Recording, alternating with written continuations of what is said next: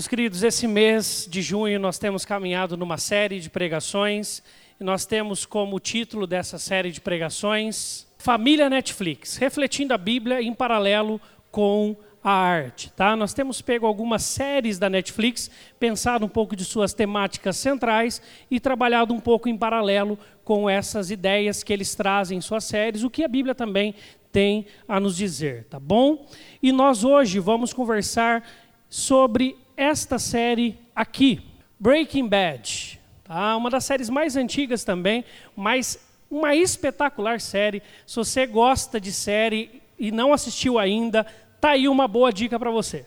Tá bom? Uma dica pelo menos da que, eu, da que eu gostei bastante. Mas, se você observa nessa imagem aqui, você vê aqui um corte e você vê como que duas pessoas diferentes aqui nessa imagem. Tá? E eu quero então falar um pouco sobre esses dois homens. Um tem o um nome Walter e o outro Heisenberg. Walter ou e ou Heisenberg, tá? O Walter, ele é este homem. Ele tem, ele tem uma família, ele é casado com uma mulher chamada Skyler na série, que logo no comecinho descobre que está grávida, e eles são pais de Walter Jr., um menino de 17 anos que sofre de paralisia cerebral, então ele tem várias deficiências e dificuldades de locomoção. Tá bom? Ele é bem limitado na locomoção dele, então eles têm muitos é, dispêndios financeiros, médicos, algumas correrias a mais pela, por essa dificuldade com o filho. Ele é um professor de química da escola do bairro dele, então ele, apesar de sua grande inteligência, ele não cresceu muito profissionalmente no entendimento dele, é claro, quando você assistir a série, você entenderá um pouco mais. E tem um, alguns aspectos importantes da gente colocar aqui. Primeiro, ele é diagnosticado com câncer terminal. E se não bastasse a esposa estar grávida, o filho já ter essa dificuldade, ele estar passando por uma dificuldade financeira, ele ainda também, por causa de tudo isso, não tem recursos para o tratamento. E ele é conhecido por todos, especialmente pela família, por ser pacato e até demais. Tá? Alguns diriam que ele é até sonso, nessa figura de Walter White, que é a figura dele. Tá bom? Depois nós vamos ver que ele também vai se apresentar como este homem, Heisenberg, um famoso fabricante e traficante de metanfetamina, que é uma droga sintética, e ele é conhecido pela qualidade da droga que fabrica e ainda por uma articulação muito boa no tráfico de drogas. E ele é implacável, tanto nos negócios quanto no aniquilamento, ele mata mesmo os seus rivais. Portanto, quando nós olhamos para esses dois homens, parecem homens completamente diferentes, tá? E vai aqui um spoilerzinho para você, tá? Mas não vai te atrapalhar, não, tá bom? Spoiler quando a gente conta uma coisa da, da série, tá?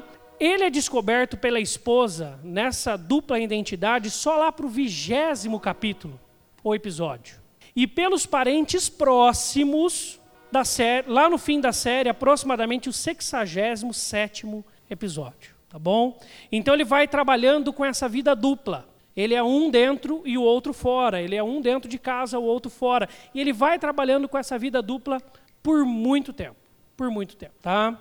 Então, esta é a situação e eu quero pensar um pouco sobre esta questão de ser um ou outro, como nós temos trabalhado esta verdade, ou um quesito bíblico muito importante dentro da família, que é a fidelidade. E para isso eu quero ler contigo um texto que é um pouco longo, mas hoje, tanto que a gente não vai ter vídeo por causa disso, nós vamos ler um texto que é um pouco mais delongado, e eu convido então para você abrir sua Bíblia em 2 Samuel 11, nós vamos do versículo 1 até o 12 15. Vamos caminhar nesta história do rei Davi, com certeza uma triste história. Diz assim a palavra de Deus: Decorrido um ano, no tempo em que os reis costumavam sair para a guerra, enviou Davi a Joabe e seus servos com ele, e a todo Israel, que destruíram os filhos de Amon e sitiaram Rabá.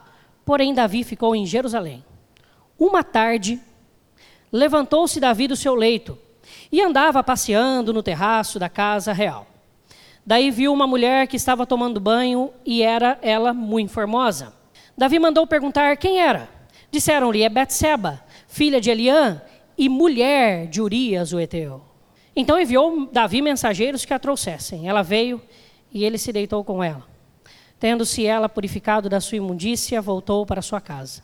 A mulher concebeu e mandou dizer a Davi: Estou grávida.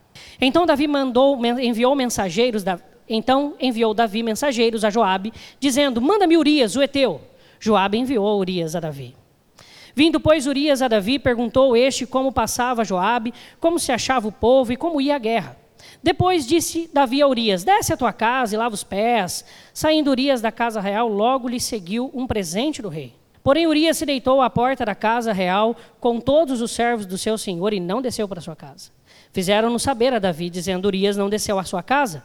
Então disse Davi a Urias: Não vens tu de uma jornada? Por que não descestes à tua casa? Respondeu Urias a Davi: A arca, Israel e Judá ficam em tendas.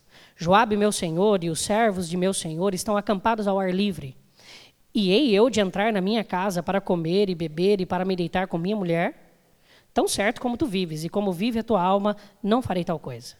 Então disse Davi a Urias: Demora-te aqui ainda hoje, e amanhã te despedirei.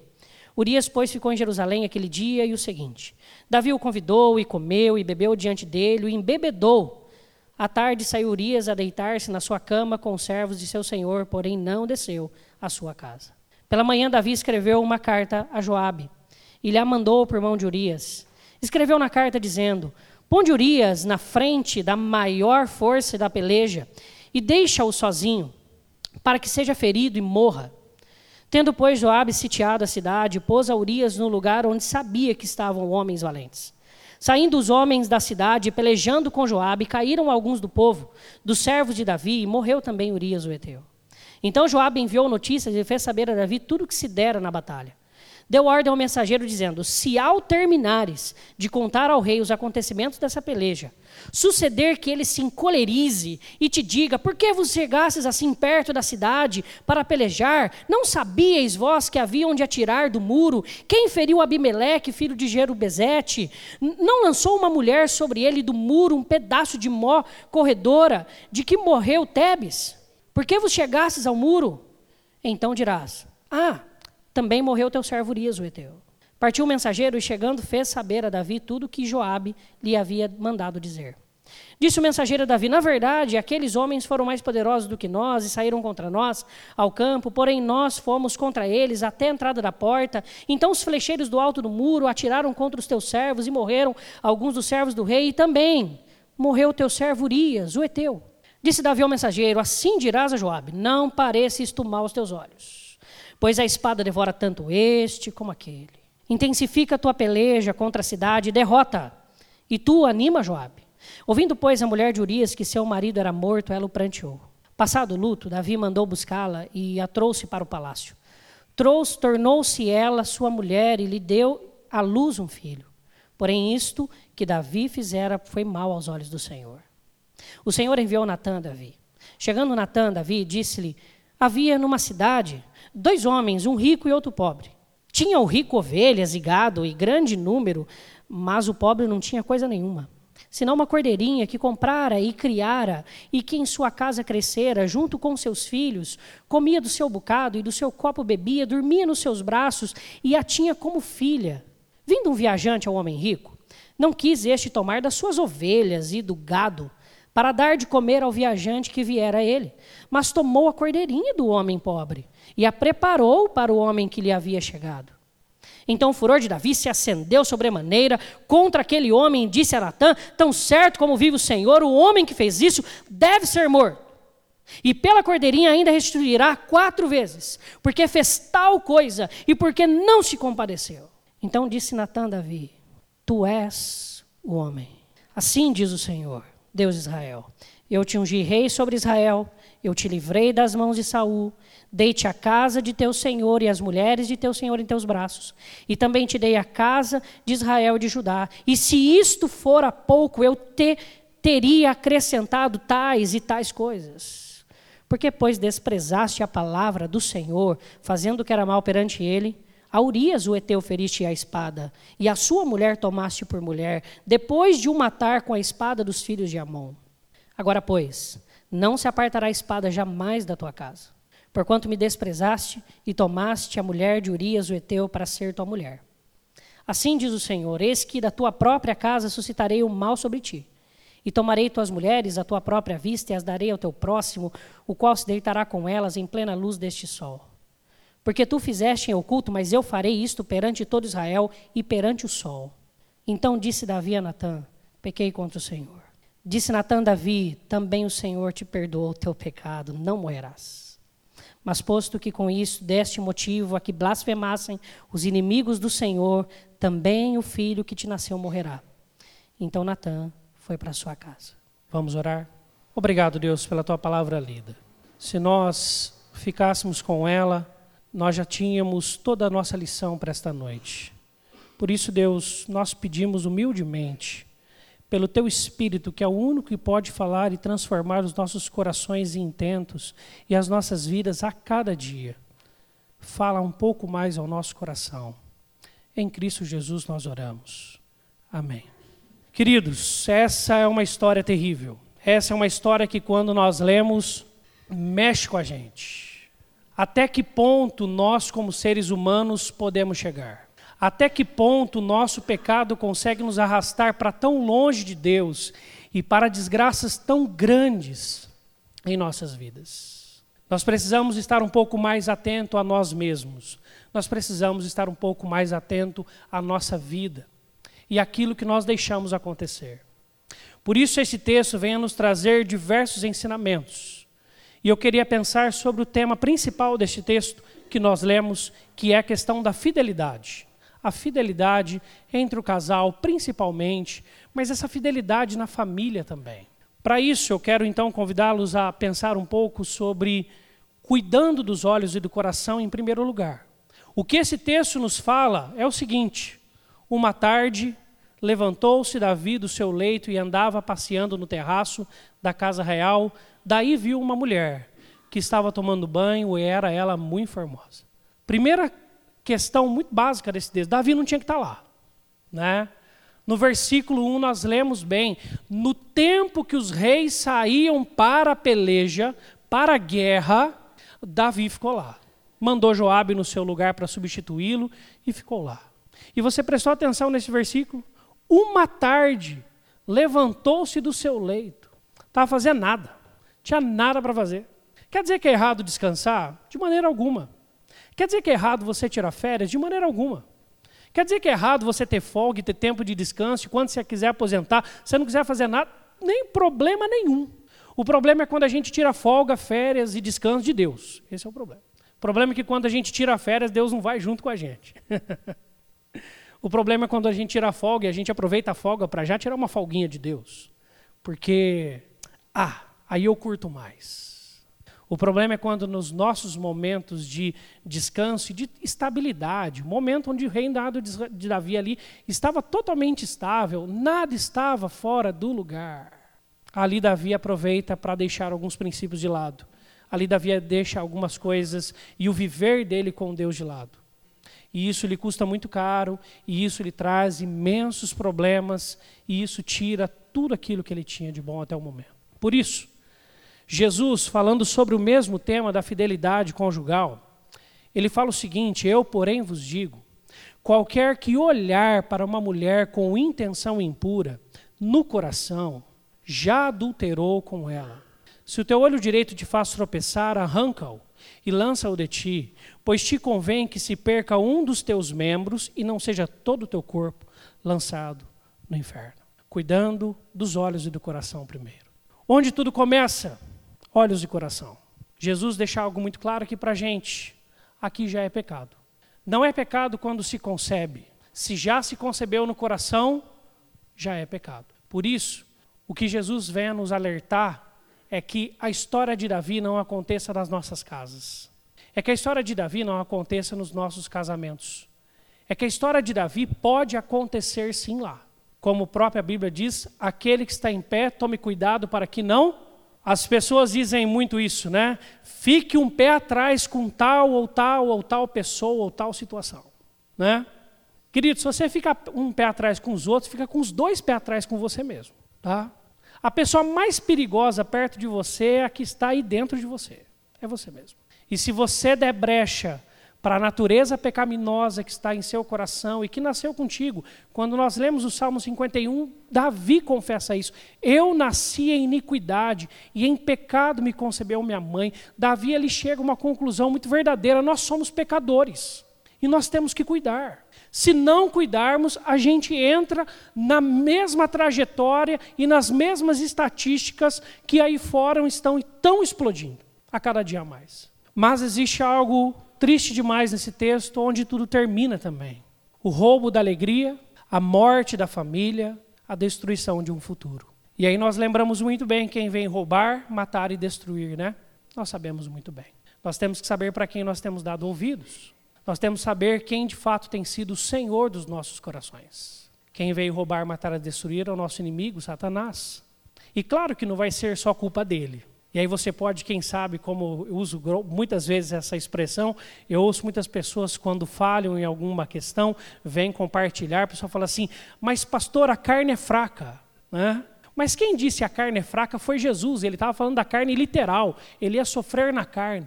Nós temos que lembrar que nós somos pecadores. E Tiago fala que nasce no nosso coração, então não culpe o diabo, mas sabe que, saiba que ele está em derredor e não descansa. E não brinque em serviço. E não deixe as coisas passar. E não leva na brincadeira. Aquilo que para ele é muito sério. A missão da vida dele: roubar, matar e destruir. Por isso, 1 Tessalonicenses nos afirma: abstende-vos de toda forma de mal. Fuja, corra de toda forma de mal. Queridos, o que esse texto vem nos falar é para a gente não brincar com fogo. E quem sabe você fale assim: ah, por favor, não exagera. Ah, é só um olá no WhatsApp.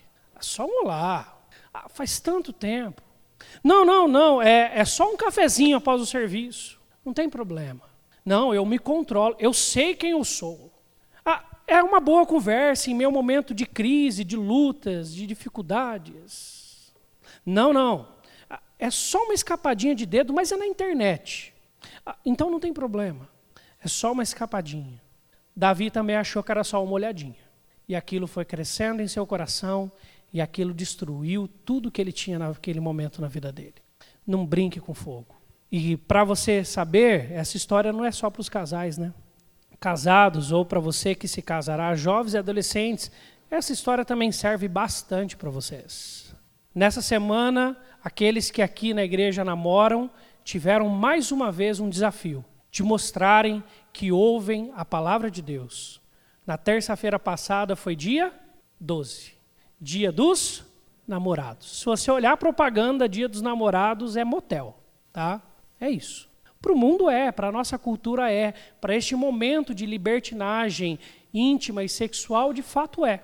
É verdade, é isso. Para nós cristãos, não. E nós temos que saber quem de fato nós somos. Quais são as nossas escolhas? Isso também tem a ver com todos nós. Só isso. Ah, é só aquilo. É só aquilo outro. Gosto muito desse escritor, Wayne Cordeiro, e ele fala uma frase que encaixa-se muito neste, nessa temática. Nós não esquecemos que somos cristãos, nós nos esquecemos que somos humanos. Nós nos esquecemos de quem nós de fato somos, da nossa natureza, da nossa criação, do nosso histórico, das pessoas que transitaram por esses mesmos caminhos e como foi doloroso para eles e para elas. Nós esquecemos muitas vezes que somos humanos no meio do caminho. Mas, quem sabe você está olhando esse vaso de flor e fala: o que, que tem a ver? Né? Esse vaso bonito de flor. Está falando de fogo, de, de tomar cuidado. Eu gosto muito de uma história que diz que um certo mestre tinha ali os seus pupilos. E aí ele vai então abandonar aquela turma e precisa colocar um líder sobre eles, para poder cuidar de uma outra turma. E todos ali estavam e tinham passado por todos os testes, eram muito bons no que faziam. Eram excelentes no que faziam. Quando este mestre então chega na sala que ele preparou para o teste, ele pede para todos entrarem, todos, todo mundo entra, tem uma cadeira certinho para cada um. Eles sentam na cadeira. E aí ele pega, e no meio da, da, da, sala tem uma bonita mesa e uma flor com um arranjo como aquele, lindo e maravilhoso no centro. E ele vira para todos, saúda a todos e fala assim: resolvam um problema. E sai da sala, fecha a porta. Eles olham para a parede, a parede pintada de branco, não tem nada. Eles olham um para o outro, está tudo normal. A única coisa que tem é aquela mesa, aquele arranjo. E ali eles ficam pensando que problema que era esse, eles ficam pensando, pensando, pensando, pensando, até que do nada um deles levanta e começa a pisar a mesa, quebrar a mesa, quebrar o arranjo, a pisar e não deixa sobrar nada, só migalhas. Assim que ele acaba, todo mundo assustado, achando que ele tinha destruído a sala do mestre, o mestre entra e fala assim: ó, você será o líder. Os outros assustados falam assim: mas por quê? Ele, ele, ele quebrou a mesa, esse arranjo lindo. Ele falou assim: Mas eu disse, resolva um problema. Era um problema. Parecia bonito, era muito bonito, estava até no seu devido lugar, mas era um problema. Ele destruiu o problema, ele resolveu. Ele pode liderar vocês. Muitas vezes, e o pessoal usa muito essa expressão, quando o diabo vem, ele não vem com chifre. Né? O povo usa essa expressão. E é verdade.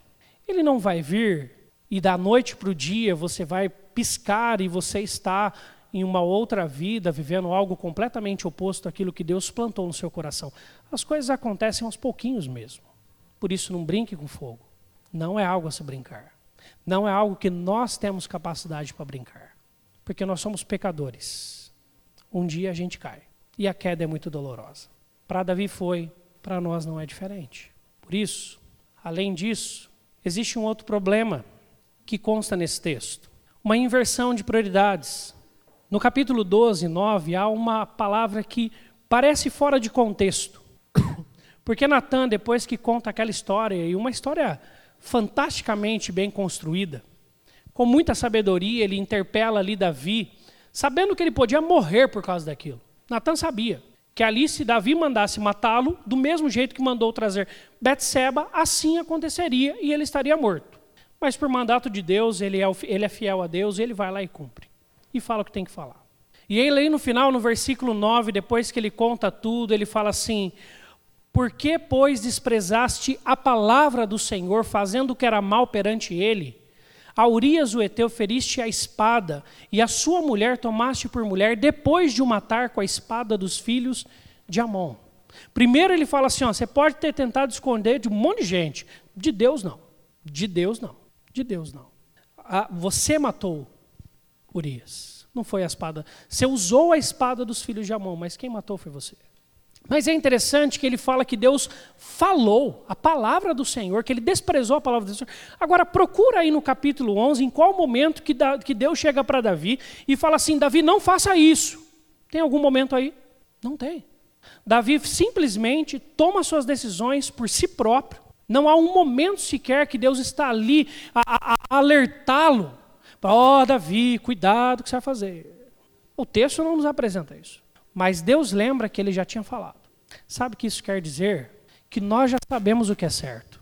E não espere que você seja liberto pelo suar do gongo de, uma, de um livramento, porque alguém chega na hora certa e te livra.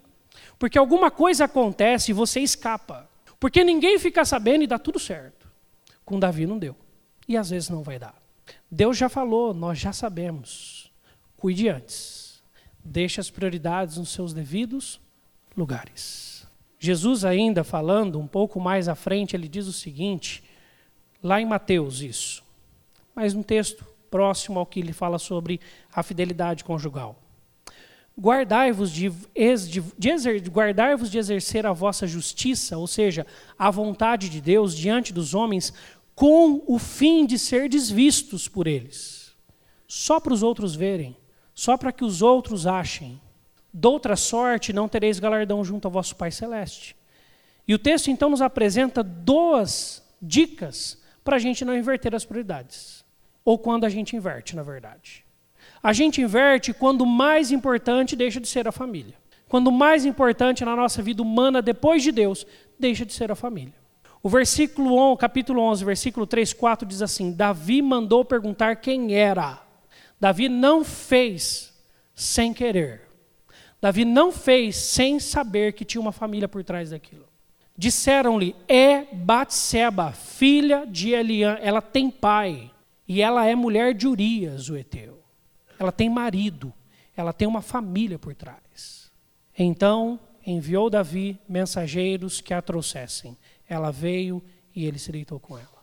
E se na nossa cultura, quem sabe você fale assim, mas todo mundo faz. Não estou invertendo a família. É só uma escapadinha para, na verdade, me tranquilizar. Essa é a desculpa do mundo, tá? E para eu estar bem com a minha família de verdade. É essa. Você vai ouvir essas falas. Tem problema. Davi não fez nada errado no que concerne a um rei, tá? Ele tinha total autoridade e autonomia sobre a vida de todos. O que ele fez ali em si não é errado, pelas leis de sua época. E pelas nossas leis, o adultério já não é mais errado. Você sabia que já mudou a lei? A lei já mudou. Traz algumas consequências, mas não é mais problema de lei. Quando a gente deixa de ter o conceito família no nosso coração como importante. Mas existe um outro problema. Quando a única coisa que importa é reputação e não caráter. Capítulo 11, 25 diz assim: e você deve ter percebido a leitura do texto, disse Davi ao mensageiro: Assim dirás a Joabe: Não pareces tu mal aos teus olhos, pois a espada devora tanto este como aquele. Joabe fez um grande erro de estratégia de guerra. Se Davi estivesse liderando, ele nunca deixaria o exército dele chegar perto de uma muralha tanto quanto Joabe permitiu. Não deixaria isso acontecer. Mas Joabe deixou. E percebendo o erro, ele fala o seguinte: ó, quando você for, mensageiro, falar com o rei, depois que você falar tudo, se ele ficar muito bravo, falando, mas por que vocês ficaram tão próximos da muralha? Por que vocês fizeram isso? Você fala assim, ó, usa de carta na manga. Ah, ó, Urias, sabe o Eteu? Hum, que pena. Ah, morrer. Quando o mensageiro chega, ele nem espera Davi ficar bravo. Aliás, o final de contar, olha, tal, aconteceu isso, isso, isso, chegamos perto da muralha. Ah, ó, mas Urias morreu. Pum, Davi mudou. Não, ó, não pareça isso mal, tá tudo bem. Não, a espada atinge um, atinge outro. Não, fique em paz. Tudo está no seu devido lugar. Pois a espada devora tanto este como aquele. Reputação é o que os outros acham de quem nós somos. Caráter é aquilo que nós de fato somos diante de Deus que tudo vê. Essa é a diferença. Com o que, que nós estamos preocupados? O que, que traz mais preocupação ao nosso coração? Eu gostei muito dessa lista que o Dr. J. Robert Clinton fala. Ele está falando aqui no contexto de liderança, mas tem tudo a ver com o que estamos falando. E ele nos ensina algo muito importante. Começar bem é bom, mas é comum. Mas é comum. Terminar bem é extraordinário. Você vai num casamento, tudo é festa, né? Tudo é alegria, tudo é celebração, tudo é gostoso, tudo é amor, tudo é paixão, tudo é muito dinheiro. De casamento vai dinheiro. Mas está tudo bem, mesmo assim, gasta-se rios, mas está tudo bem. E aí, quando a gente chega um pouco depois, a gente vai deixando algumas coisas passar, e mais outra, e mais outra. E Robert Clinton, falando sobre liderança, mas adaptando então ao nosso contexto dessa mensagem, diz o seguinte: muitos terminam suas vidas e carreiras bem abaixo do que poderiam e deveriam. Sabe por quê? Em primeiro lugar, deixam de ser ensináveis. Em algum momento da trajetória de vida, para de ouvir. Acha que já sabe o bastante. Não ouve mais ninguém. Hum, se Davi tivesse prestado atenção na orientação dos próprios conselheiros dele ali, Davi é filha de tal, Davi é esposa de tal, Davi, quase que eles estão falando, cuidado. Mas Davi tinha parado de ouvir. Davi não vai consultar Natan, profeta de Deus. Davi não vai ouvir outras pessoas. Davi simplesmente segue o seu coração. É isso que as pessoas falam para a gente. Né? Não, siga o seu coração. Para de ouvir. Segue o coração. Cuidado, nós precisamos ser ensináveis para o resto da vida. Para o resto da vida. Nós precisamos ser mais humildes e ouvirmos mais. Especialmente Deus, mas muitos homens e mulheres que Deus tem colocado próximos a nós. A gente tem que se aprender mais a ouvir. Robert Clinton ainda diz que muitos não terminam bem, porque eles passam a relevar questões ligadas ao caráter, pequenas coisas, como Davi aqui nesse texto. É só uma tarde a mais na cama. Ah, é só não ir para a guerra. Ah, é só, é só ir, é só uma olhadinha. Ah, é, é só uma. É só... Acabou com tudo. De só em só, a vida se desgraça. Ainda ele diz que aqueles que não terminam bem é porque deixaram de viver a partir de princípios e passam a viver a partir de circunstâncias, daquilo que é conveniente, daquilo que é melhor para o momento, daquilo que serve, daquilo que dá certo. Deixam os princípios de lado. Ou então, abrem mão de causas, ou então não, e também abrem mão de causas significativas, dos sonhos de Deus, param de viver por coisas grandes, por coisas significativas, por coisas nobres, por coisas que Deus colocou no coração, por ministérios, por ministérios de família, por serem bons esposos, bons pais, boas esposas, boas mães, bons avós, bons tios, boas tias, para viver, ah, qual vai ser o meu próximo carro? Ah, minha casa, qual será a próxima? Ah, por coisas pequenas demais para a vida. Ou ainda perdem a consciência da sua vocação, do que Deus chamou, de quem de fato eles são, dos seus dons e ministérios, das suas vidas, daquilo que de fato Deus fez de nós. E por fim, eles abandonam ou por vezes nunca desenvolvem uma espiritualidade consistente. Consistente. Consistente. Robert Clinton nos diz assim que dessa maneira nós terminamos mal. Podemos até começar bem, mas costumeiramente vamos terminar mal, ou muito além do que poderíamos ter sido. Por isso, para nós concluirmos nessa noite, eu quero trazer uma palavra de encorajamento e consolo nessa questão. Lá em Gálatas, capítulo 5, do 22 ao 25, existe uma expressão do fruto do Espírito, do fruto do Espírito. E diz assim: Mas o fruto do Espírito é amor, alegria, paz longanimidade, benignidade, bondade, fidelidade, mansidão, domínio próprio. Contra estas coisas não há lei. E os que são, os que são de Cristo Jesus, crucificaram a carne com as suas paixões e concupiscências. Se vivemos no Espírito, andemos também no Espírito. Para explicar, e eu deixei aqui para ficar mais fácil, Deus próximo e pessoal. Paulo é muito didático nessa lista aqui, e específico. Paulo ele faz uma divisão do fruto do Espírito em três categorias. A primeira, três, do, primeira categoria tem três palavras, a segunda três e a terceira três. Na primeira ele coloca amor, alegria e paz, princípios que são próprios de Deus e têm a ver com o nosso relacionamento com Ele. A segunda ele coloca longanimidade, benignidade e bondade. Hoje eu não vou me ater a explicá-los. Tá? No dia que a gente estiver falando sobre o fruto do Espírito, a gente delonga uma explicação maior sobre todos esses. Tá? Mas tem a ver mais com o nosso relacionamento com o próximo. Mas ele joga para a terceira, para a questão pessoal, fidelidade, mansidão e domínio próprio. Mas pode ser que você fale assim, mas fidelidade não deveria estar no anterior? Fidelidade não tem a ver com o outro. Não. Tem a ver só com você. Por isso é uma palavra em primeiro de consolo. O mundo diz para aqueles que sofreram o revés da vida, não como Davi, mas como Urias. O mundo diz o seguinte: ah, vai lá, você faz o mesmo. Deixa de ser. Aí eles colocam lá suas expressões. E eles vão nos incentivar a, você foi ferido, fere também. E aí tem até uma, uma palavra específica para isso, que o mundo dá. Mas fidelidade na Bíblia não tem a ver com o outro, tem a ver com uma decisão pessoal. Então, primeiro, uma palavra de consolo para você que já recebeu o contrário disso. Quem sabe uma pessoa né, que andava com você te traiu. Se você não escolheu por isso e não fez o mesmo, e continua a não fazer o mesmo, graças a Deus por isso, o fruto do Espírito está em você. Seja consolado por Deus. Seja consolado por Deus. Porque um dos grandes pesos sobre as pessoas que sofrem isso é que eles trazem para si o que é do outro, o problema que é do outro.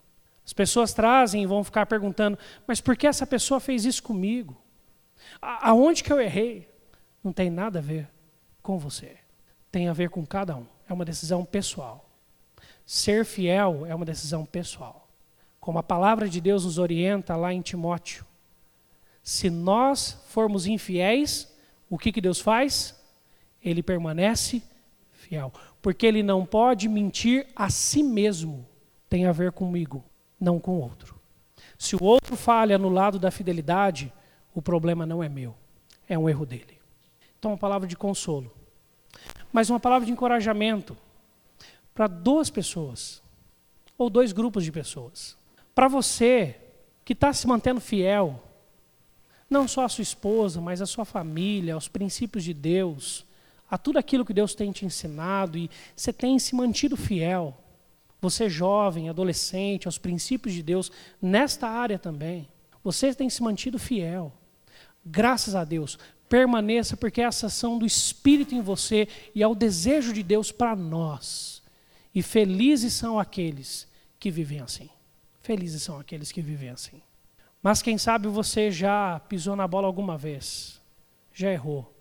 A palavra de encorajamento é a mesma, que Deus fala no finalzinho por Natan, mas Deus te perdoou. O perdão de Deus, ele é cobre multidão de pecados.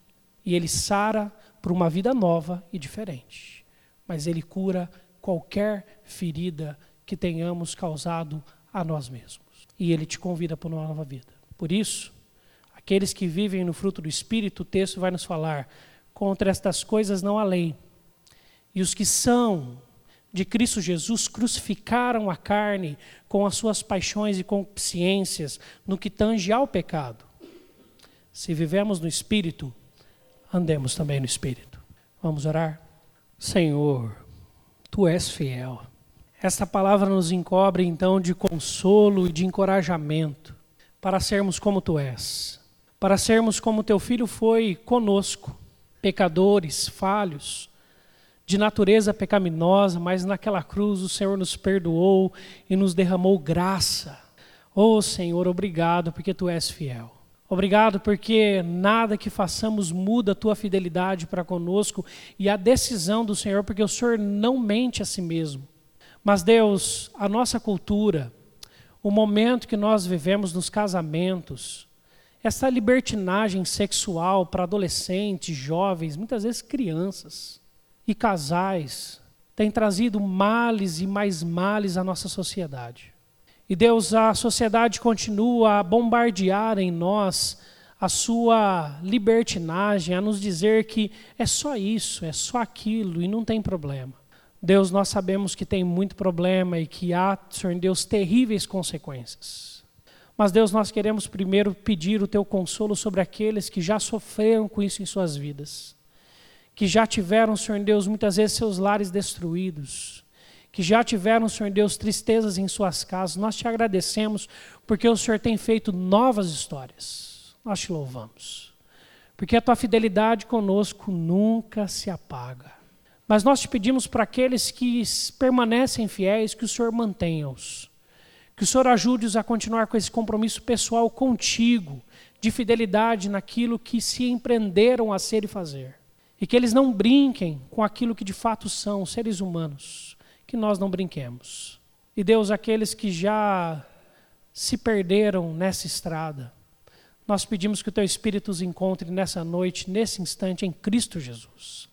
Os traga de volta para a Tua vontade porque do mesmo jeito que o diabo veio para matar, roubar e destruir, a tua palavra nos afirma que o teu filho veio para nos dar vida e vida em abundância. Traga vida sobre essas famílias e renovo de perdão e de novas histórias. Assim oramos, em Cristo Jesus, e para isso pedimos que a tua bênção nos fortaleça não só ouvirmos a tua palavra, mas a sermos operosos praticantes dela. E agora, irmãos e irmãs, ide em paz que a graça do nosso Senhor Jesus, o amor de Deus, nosso Pai, e a sua fidelidade, a comunhão, a consolação, o encorajamento do Espírito, a renovação do Espírito Santo de Deus, esteja sobre cada lar aqui representado, sobre cada vida aqui presente e sobre todo o povo de Deus por toda a terra, hoje e para sempre. Amém.